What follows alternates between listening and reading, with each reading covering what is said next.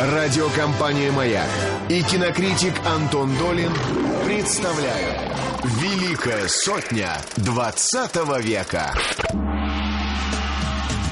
Итак, Антон Долин у нас в гостях, также кинокритик Лев Карахан. Обсуждаем 12 разгневанных мужчин Сидни Люмита. Добрый вечер, друзья. Я рад э, представить вам э, очередного участника э, нашего шоу еженедельного. Лев Карахан не только человек, который многие годы работал в журнале «Искусство кино» и до сих пор туда регулярно пишет, и был одним из руководителей этого журнала, и написал замечательную статью про фильм «12» Никиты Сергеевича Михалкова. Сейчас Лев еще и продюсер, кроме всего прочего, но нас он интересует как человек, который разобрался во всех ипостасях изначально довольно скромной, как мне кажется, пьесы Реджинальда Роуза, написанные больше уже полувека тому назад. Пьесы, из которой сначала родился спектакль и не один, затем фильм и не один. И так это доползло и до современной России, как видите. И вся эта история о 12 разгневанных мужчинах, рассчитанная вроде бы на абсолютно аскетичную э, театральную сцену, где в одном помещении находится 12 персонажей, ничего больше. Чистая говорильня, казалось бы, антикинематографическая ситуация. Вдруг это стало супер легендой мирового кино. А, Лева, добрый вечер. Привет. И, э, ну, я начинаю с ритуального... Давайте, коллеги, я предлагаю да, оз- озвучить телефоны, которые у нас есть для, для слушателей. 225-3377. Э, звоните, спрашивайте, если у вас есть какие-то вопросы. 5533 наш смс-портал. После слова «Маяк» присылайте свои смс сюда. И радиомаяк.ру наш сайт. Я хочу сказать, что у нас в конце обсуждения, в конце часа будет розыгрыш. Мы будем разыгрывать э, супер майку. У нас розыгрыш посвящен премьере «Рок-волна». Вот, соответственно, это фильм, э, в котором принимали участие «Золотые голоса. Радио Маяк». Вот, в конце мы зададим вопрос, вы угадаете, если позвоните по телефону 225-3377, получите супер клевую майку, цитата, и брелок с очень стильным фото. Потрясающе, потрясающе. Это Получается? звучит так заманчиво. Чисто клевая майка. Очень красиво. Ну и так, а теперь э, Сидни Люмит. К делу, наконец. Э, итак, фильм Сидни Люмита. Краткая-краткая информация. Фильм называется не «12» просто, а «12 разгневанных мужчин». Фильм 1957 года, отметивший, соответственно, совсем недавно свое 50-летие. Фильм, входящий неизбежно и неизменно во все списки лучших и самых важных фильмов в США, по всем опросам, критиков особенно, да и публики тоже. Фильм, которым дебютировал, по сути, тогда совсем молодой режиссер Сидни Люмент, режиссер-телевизионщик большую часть своей жизни, между прочим.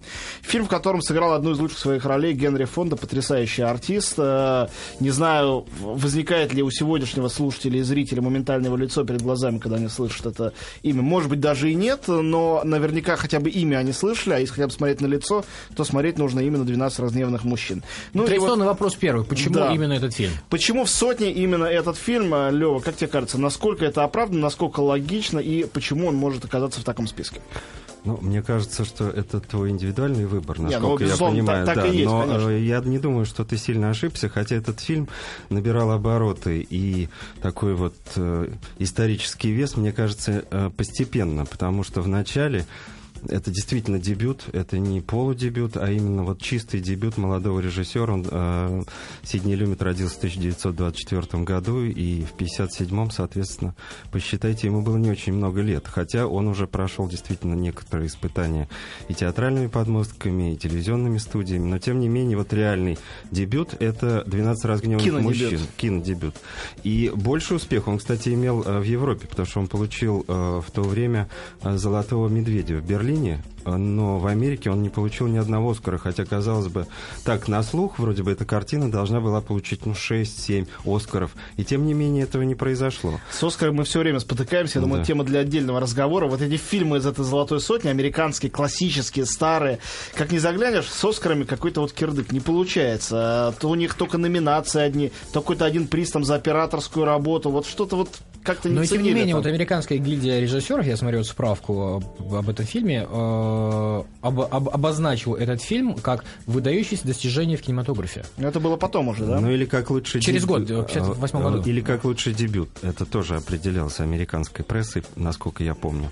Вернее, да, не в 57 году. В 58-м. 58-м, возможно, да. да. Но дело в том, что эта картина э, набирала обороты так медленно, мне кажется, ну или достаточно медленно, прежде чем она вош, вошла полноправно в историю кино. Потому что э, дело не э, в каком-то эстетическом прорыве.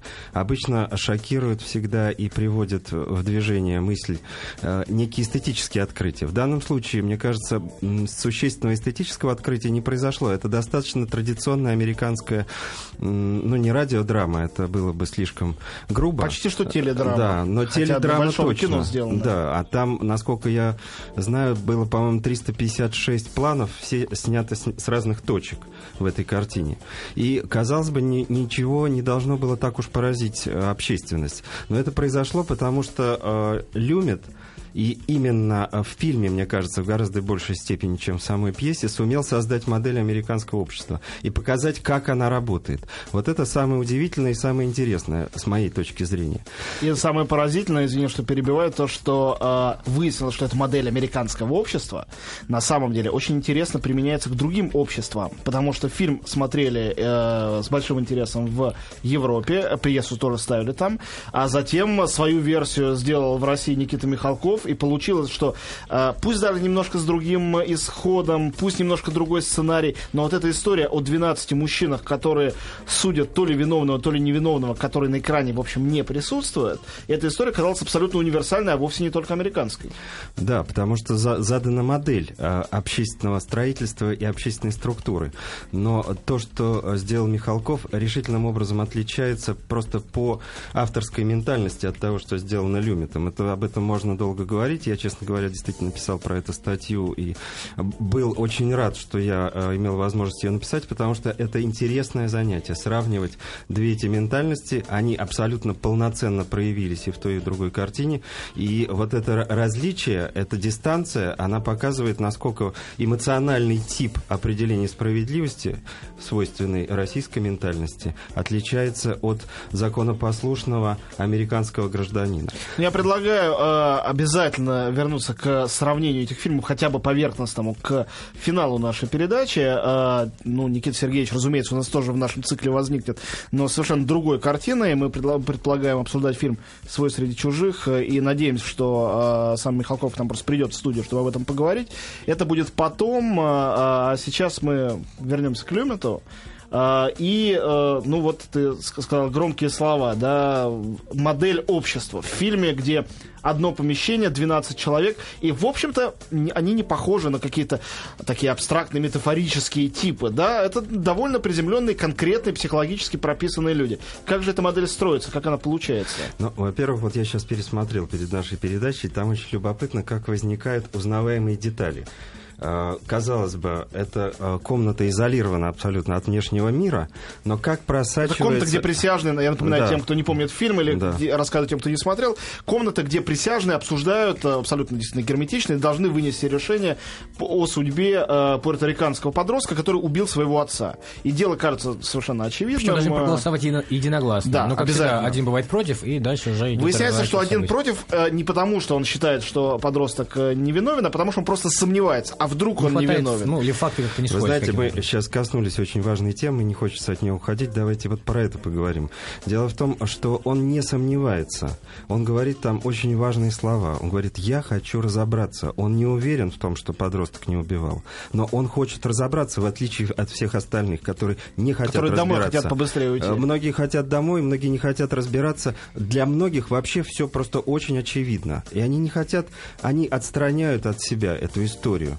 И сила этого общества или этой модели общественной, которую это общество отражает, тут надо тоже отдавать себе отчет, что мы имеем э, дело э, с достаточно сознательным обществом. Сила его состоит в том, что эти люди э, сумели преодолеть себя, преодолеть свои социальные роли и ответить на тот вызов, который э, посылает им этот человек, этот герой. Поговорить о нем отдельно я вам предлагаю, потому что это безумно интересно, кто он. На самом деле все остальные... Герой Генри Фонда. Герой Генри Фонда, да. Мы только в конце узнаем, когда он и старик, который первым его поддержал в голосовании, представляются друг другу, и это такой момент именования, они становятся действительно персонами, они становятся индивидуальностями. Они все люди без имен с самого начала. Да, с самого начала, да. Но мы все э, точно представляем, кто из них кто. Они называют друг друга. Один рекламный агент, другой пиар-агент, архитектор, любитель бейсбола такой жлобина. Э, есть э, банковский, по-моему, брокер, да, брокер. То есть там есть все представители. Что значит модель? Представители разных социальных слоев. Есть часовщик. Так, модель и создается. Но кто такой Генри Фонда? Это в каком-то смысле главная загадка этой картины. Кроме того, что он Дэвис, мы ничего не знаем. И человек с пронзительным а, таким а, а, гуманитарным взглядом, или гуманистическим взглядом, правильнее было бы сказать. Вот кто этот человек и что он представляет в этой картине, это главная загадка. Вот я бы хотел спросить, кстати, Антона. У меня, э, я думаю, что и у Люмита нет прямого ответа. Там э, это не викторина, когда можно угадать э, точно, э, что имел в виду автор. Я имею в виду даже не Люмита, а самого автора Роуза, э, автора этой пьесы. Но кто такой, тем не менее, у него есть совершенно определенная роль. И э, для меня, вот э, готовясь к этой передаче, я стал думать о том, кто этот человек, э, что, что за профессия. Вот э, я... С твоей точки зрения, кто он? Ну, э, я бы сказал, так уклончиво немножко ответил. Мне кажется, что все персонажи действительно э, этой картины, 11 персонажей, вот кроме этого одного Генри Фонда, они очень конкретны. А, то, что этот герой не конкретен, это не случайно. Какая а, задумка, скорее всего. С моей, да? с моей точки зрения, этот человек воплощает... А, Может быть, кем угодно. Нет, секундочку, конечно, он может быть кем угодно по своей социальной функции, может быть. А, это человек, который воплощает две, а, я бы сказал, метафизические или метафорические, если угодно, субстанции. Во-первых, он воплощает идею совести, прошу прощения, совесть, которая вдруг неожиданно, когда никто не ждет, никто не хочет, просыпается сама как бы по себе и говорит, подождите секундочку, как-то мы что-то быстро. И дальше люди вдруг как будто понемногу начинают приходить, приходить в себя, да, потому что мы исходим из той предпосылки, что к концу, наконец, э, каждый из персонажей принимает некое сознательное, или почти каждый, некое сознательное решение. С другой стороны, для меня он воплощение великой, э, извините за пафос, американской идеи демократии. Очень много раз э, слово демократия обсуждалось в России всячески, и почему-то постоянно возникала такая идея, что демократия это некий голос большинства. На самом деле, великая идея демократии в том, что это голос меньшинства и правоты меньшинства, которое имеет право на голос и имеет право на то, чтобы это большинство всего лишь силой слова и мысли каким-то образом победить, одолеть и убедить. Чем там и занимается совершенно при помощи разных очень увлекательных методик герой Генри Фонда. Да, вот мне кажется, что там все более конкретно. Потому что он не символ. Американское искусство и американская эстетика вообще не очень любят оперировать символами. Может, он превратился более, в символ со более. временем, может. Вот мне кажется, честно говоря, что э, если так вот в лоб сказать, спросить, а какая его профессия? Я бы ответил, его профессия ковбой. Это ковбой, который приехал в городок, навел порядок и уехал. Вот для меня этот человек, когда он выходит из зала, в принципе, должен сесть на лошадь, одеть шляпу и поскакать в прерии. Это национальный герой, в том-то все и дело. И он неформальный лидер. Вот что потрясающе важно во всей этой истории. У этой истории Вообще есть... лидер ли он? Лидерство, в нем важнее то, что он одиночка, чем то, что он... Как? Так он берет бразды правления в свои руки. Там есть председательствующий ну, человек да. по фамилии Форман. Такой э, скромный интеллигент но он не решает ничего и ведет себя, кстати сказать, очень любопытно. Он не управляет этим собранием, он направляет его.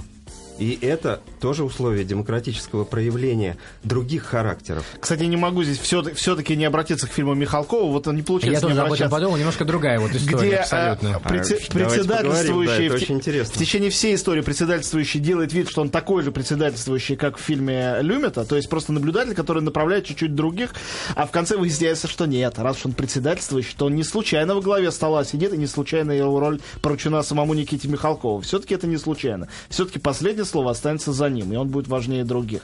А каким-то образом герой, который инициировал это сомнение, герой Маковецкого фильма Михалкова, он как раз с этой лидирующей роли ковбой, как ты говоришь, так скромно отступает в сторону.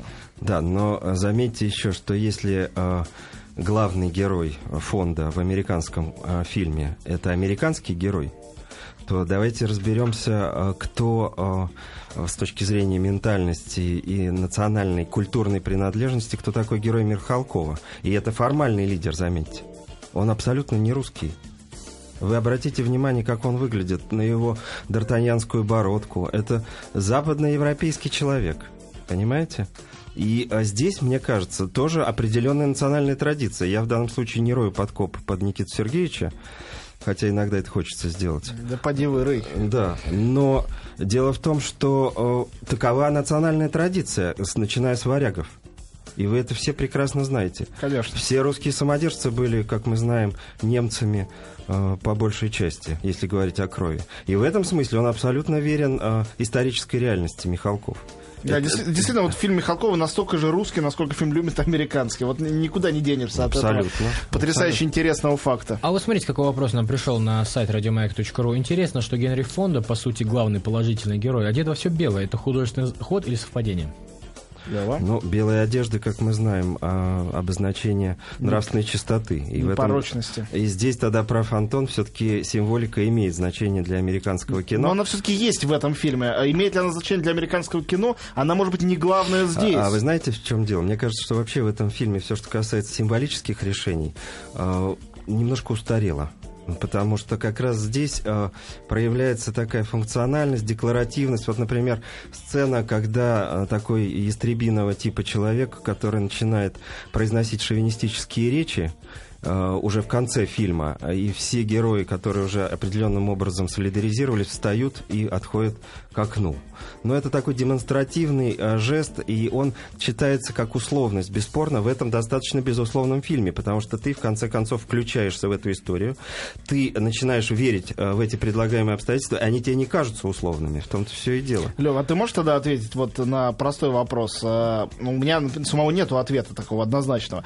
Э, в этот фильм, который действительно много кажется устаревшим э, и не безусловным, почему он таким невероятным образом цепляет внимание? Почему это фильм, который который однозначно не отпускает с начала до конца, и этот, вот то, что мы называем словом саспенс, напряжение в нем не ослабевает ни на секунду. Это все-таки свойство драматургии или есть что-то э, чисто кинематографическое в этом фильме, что вот так вот он держит? Ну, это свойство драматургии и кинематографического и, и ее воплощения потому что бесспорно это сделано и на монтаже, и на крупных планах, и на том вот изменении э, точки зрения, угла зрения, угла съемки камеры, который создает эту динамику внутри кадра. Мне кажется, что бесспорно тут заслуга как драматурга, так и режиссера.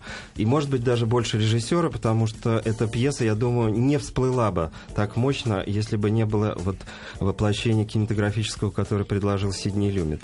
Но если говорить о содержательном конкретных вещах, то бесспорно вопрос не в, не в эстетике в данном случае. Это не эстетическое открытие, эта картина. Она повторяет так, такие очень прочные и мощные э, традиции американской драматургии. Кстати, Михалков э, строя свое повествование, делая его по-своему и пытаясь отразить русскую эмоциональную ментальность, эмоциональный выбор, а не выбор по закону, э, он опирается на американскую драматургию. Он от этого не уходит. И в этом смысле, э, как мне кажется, Михалков э, кинематографист, Михалков художник немножко поправляет э, Михалкова патриота. Потому что без этого не обойтись, когда дело касается художественного произведения. Мы говорим о фильме «12 разгневанных мужчин» Сидни Люмета с прекрасным Генри Фондой в одной из главных ролей. Да. Да, Антон Долин, Лев Карахан у нас в гостях, и, наверное, продолжим после паузы, да, если у вас есть вопросы, пишите, 5533 после слова «Маяк», радиомаяк.ру наш сайт, и 225-3377 наш телефон, продолжим после новостей и музыки. Великая сотня 20 века. Я напоминаю, что у нас в гостях Антон Долин и кинокритик Лев Карахан обсуждаем фильм «12 э, раздневных мужчин» Сиди Люмета. Я хочу еще раз напомнить, что под конец нашего обсуждения мы разыграем э, призы от радиостанции «Маяк», посвященные премьере фильма «Рок-волна», но это будет чуть позже, а сейчас продолжаем обсуждать фильм. Ну, вот мы э, с Львом немножко говорили за э, кадром эфира и э, пришли к выводу, ну, неудивительному и отнюдь не парадоксальному, а совершенно логичному выводу, что, э, конечно, э, поражает не только фильм как художественное произведение, но фильм как отражение э, общества, в котором он появился на свет. И мне в свете этого вспомнилось, что проведенная совсем недавно, там, сколько-то, 2-3 года назад, опрос, проведенный в Америке э, с целью выявления главного положительного героя в истории американского кино. Э, там был обнаружен вовсе никакой не ковбой, не Бэтмен, а скромный адвокат Атикус Финч из фильма «Убить пересмешника», снятого, ну, примерно тогда же, в ту же эпоху, что и фильм «12 разгневанных мужчин». И был в этом списке, конечно же, и, как его зовут, там, присяжный номер 8, да, герой Генри Фонда, по сути дела, безымянный. Мистер Дэвис. Да, ну, мистер Дэвис, мы потом узнаем, что он да. Дэвис. Так, человек без имени, в общем-то, практически. И, конечно, что же это за страна, вот когда мы привыкли думать о том, что герой это тот, тот, кто стреляет, тот, кто бьет, тот, кто истину вот как-то вот силой насаждает, э, тот, кто всегда силен, могуч и красив, и вдруг какой-то интеллигентный человек в пиджаке или даже без пиджака, который в основном на экране только и делает, что разговаривает, ни на что больше он вроде бы не способен, и это вот герой. Ну, вы знаете, в чем дело? Мне кажется, что именно потому этот фильм э, и эта история э, складывается в модель общества, что э, внутри нее действуют персонажи определенным сознанием обладающие, или я бы даже сказал самосознанием. Мы все время говорим о том, что у нас вот российское кино никак не может вырулить на действительность, никак не может ее проанализировать, оценить. Но для этого не хватает самосознания самих героев. Вот потрясает меня в этой картине прежде всего то, и в этой общественной модели, и в этом обществе, без которого этот фильм вообще не мог сложиться так, как он сложился. То, что эти люди совершенно разного социального уровня, разного достатка, разного интеллекта обладают способностью к самосознанию. И это порождает возможность самооценки в результате. Там есть поразительный, э, поразительная сцена. Один из самых как бы таких отмороженных э, героев этой картины, который все время спешит на бейсбол. У него часы тикают, и ему нужно бежать. И ему до фени абсолютно все, что происходит в этом зале заседаний. Он способен на остранение. И когда он э, в, около рукомойника начинает говорить с Генри Фондой, он говорит, я понимаю, кто я. Я понимаю, что это не очень удобно бежать на бейсбол. Но что же делать? Я так живу. Это человек, который способен выйти из, своего, из своей ролевой оболочки. Вот это поразительно. И мне кажется, что в этом, собственно, в этом ферменте, в этой способности заложена потрясающая социальная сила, которая позволяет этому обществу, о котором рассказывает фильм «12 разгневанных мужчин», э, совершать э, ну, на мой взгляд, фантастические поступки. Я не являюсь представителем посольства Соединенных Штатов э, в России, но меня потрясают такие вещи, как способность победить сегрегацию – способность вдруг отказаться от курения всем народом. Я, честно говоря, не могу э, вспомнить таких вот э, позитивных социальных подвигов, которые бы совершили мы. И мне кажется, что именно из-за недостатка самосознания это происходит. Ну, мы но... слишком эмоциональны, мы слишком наружу мы совершенно не способны хоть чуть-чуть отстраниться от того, что происходит с нами, и от тех коридоров, по которым мы движемся. Вот это самое опасное. Лев, ну вот в этом отстранении, в этих национальных подвигах и так далее, кино играет какую роль, как тебе кажется? Кино это только то, что отражает то, что существует в обществе? Или кино... Э, потому что я когда смотрю этот фильм, вот ты говоришь про реализм, э, да, про, про конкретную социальную модель, мне скорее вспоминается совершенно вот иная ситуация. Мне вспоминается э, драматургия классицизма, которая ну, в самых его высоких образцах, которая должна показать общество не таким, какое оно есть, а таким, какое оно должно стать. И э, драматургия барокко, которая показывает условный мир, где присутствует там, не знаю, там пахарь, воин, э, царь, и у каждого есть своя роль, и все они участвуют в одном общем театре жизни. Но э, понятно, что классицистические драматурги, они писали свои пьесы для того, чтобы научить, может быть, там, монарха, по заказу которого писали, а может быть и публику, которая приходит в театр, тому, как правильно правильно.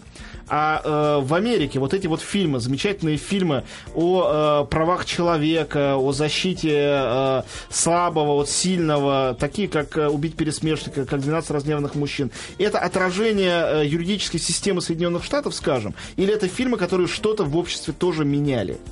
Ну, э, надо честно сказать, что фильм «12 разгневанных мужчин» — это, конечно же, э, довольно такая идеалистическая модель американского общества, потому что, э, в общем, мы э, сразу э, понимаем, что э, невиновный, а мы понимаем, что он невиновен, хотя никто нам этого не сказал, это не доказано в конце концов, да. будет оправдан. И э, здесь есть определенная заданность, что говорит об этом фильме как некоем образцовом произведении. Образцовом не в смысле по качеству, а образцовом как образец для подражания. И есть, э, я не так давно видел по телевизору картину, называется «Американская». Она не такая известная, но достаточно показательная в нашем разговоре. «Вердикт за деньги», где действует тоже в Америке, тоже по, присяжных. По Гришему, по-моему, да? да по классическому да. бестселлеру. Где мнением присяжных манипулируют, и они их подкупают, и это тоже правда американская. Но дело в том, что вот мы э, всегда говорим, что наше сознание противоречиво, и Бердяев, как известно, отмечал целый ряд противоречий в нашем сознании. Но американское сознание противоречиво. Вот при этой способности к самосознанию, к возможности отстранения, а это сложная интеллектуальная операция, потрясающая фантастическая наивность и способность верить в образцы. Вот это потрясающая действительно способность. Ужасно интересно то, что э, в фильме Михалкова «12», мы все время к нему возвращаемся, наверное, не можем не возвращаться, фильм не, неминуемо, невольно, как бы, мне кажется, невольно превращается в детектив, где надо найти убийцу. То есть, если убил не вот этот вот невиновный мальчик, то кто? Давайте придумаем, смоделируем образ виноватого. И этот поиск виноватого, хотя в целях, конечно, достижения справедливости, становится в какой-то момент главной задачей. Давайте найдем того, кто злодей, а по возможности еще и накажем, заодно, конечно, защитим обиженного.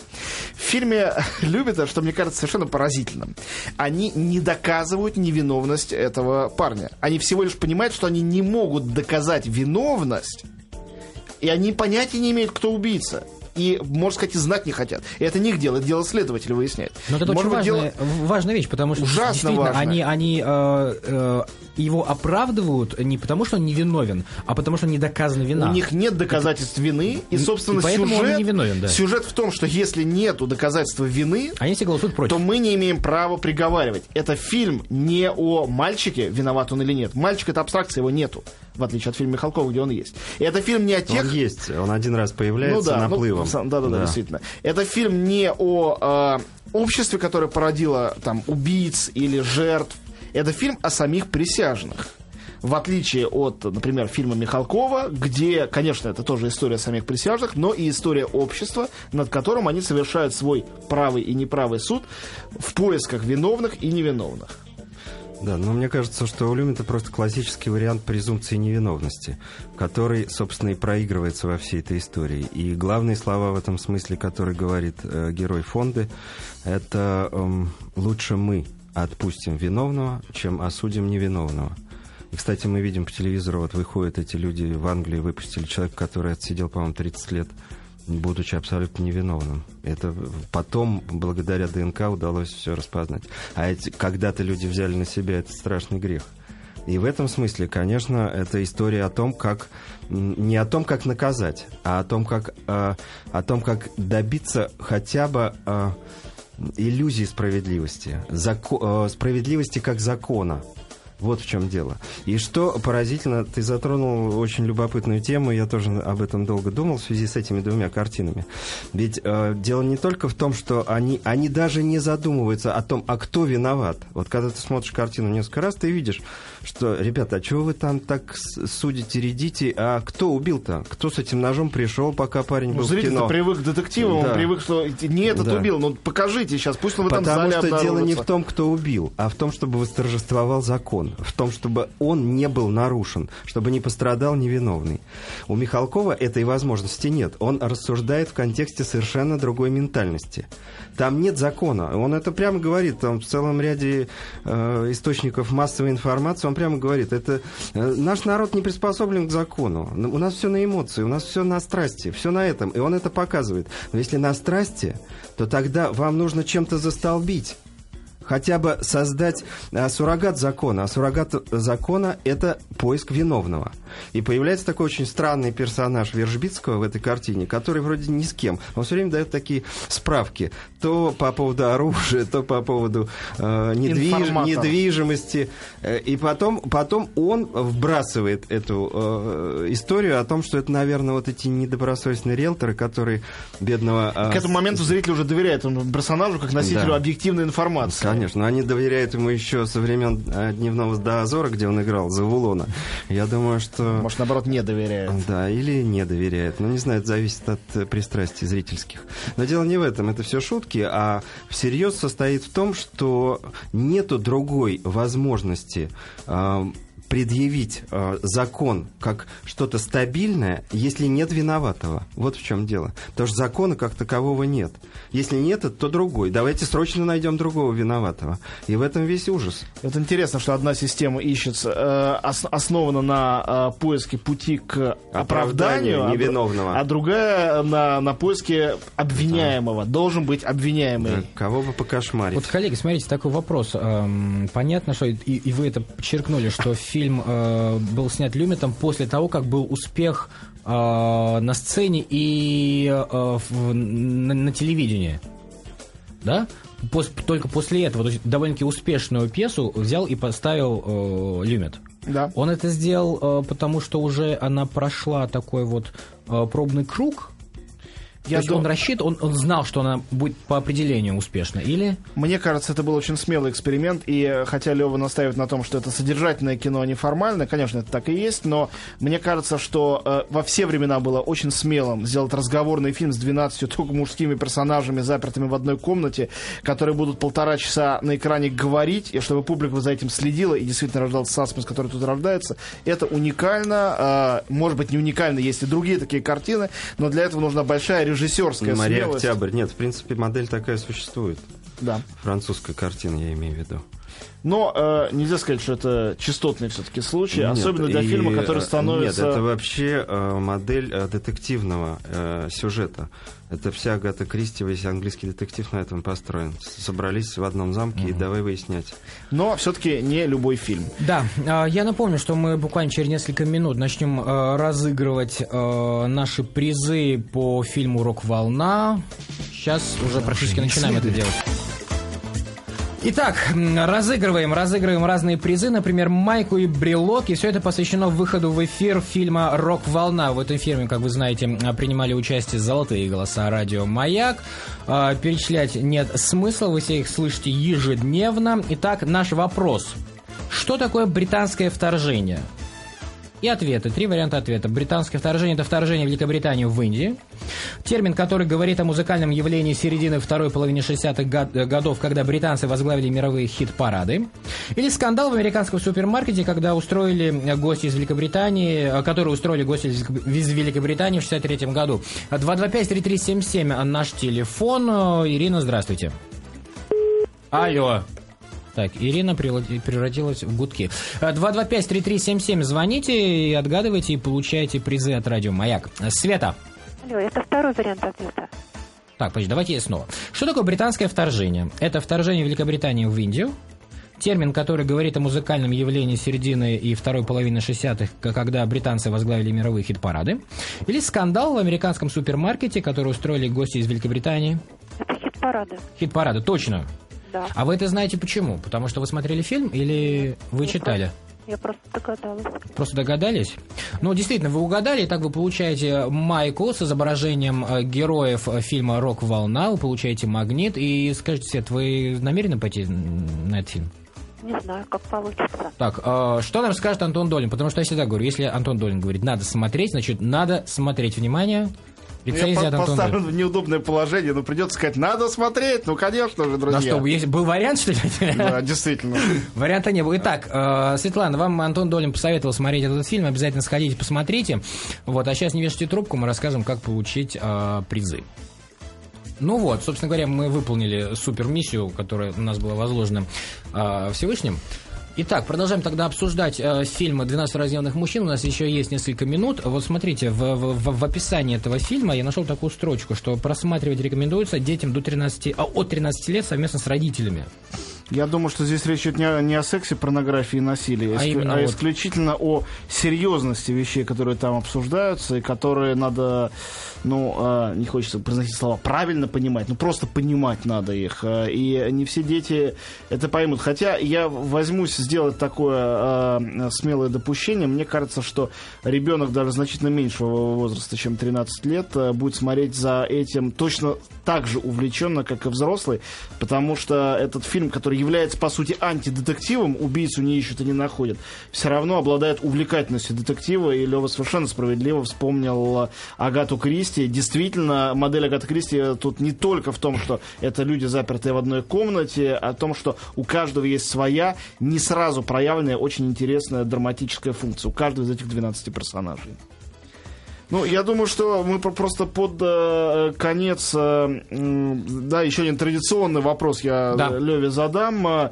Э, фильм, которому уже больше 50 лет. Э, какие причины мы могли бы сейчас назвать нашим слушателям, которые его не видели или видели давно, не пересматривали, чтобы э, вот пойти в магазин, купить себе лицензионный DVD с этим фильмом или там пойти в, на, на какой-нибудь показ там кинотеатр иллюзион и его сейчас посмотреть. Что этот фильм даст сейчас зрителю, кроме возможности сравнить его с фильмом «12» Никиты Михалкова и найти там 10 и более отличий? Но я вернусь к тому, о чем я уже говорил. Мне кажется, что этот фильм... А не только рассказывает об американском обществе, не случайно, кстати, Никита Михалков воспользовался этим сюжетом, причем не один раз.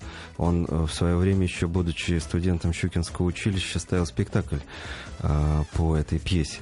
И мне кажется, что главное, что может сегодня вынести зритель, не столько э, некое эстетическое такое впечатление, которая перевернет его и заставит по-новому взглянуть на искусство кино, а возможность как раз приблизиться к самосознанию.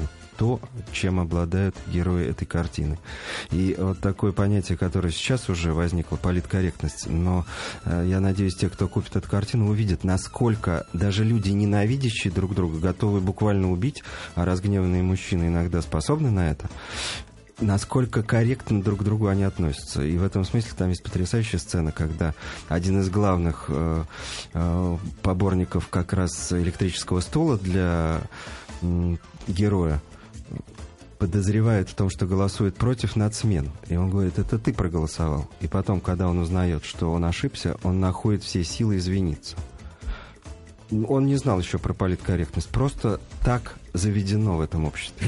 Ну что ж, э, у нас был Антон Долин и 100 фильмов, которые надо посмотреть. Кинокритик э, Лев Карахан обсуждали 12 разделанных мужчин. И я хочу просто анонсировать фильм, который будет через неделю. Мы будем говорить э, про картину, э, я уверен, выдающаяся Пола Верховена «Основной инстинкт».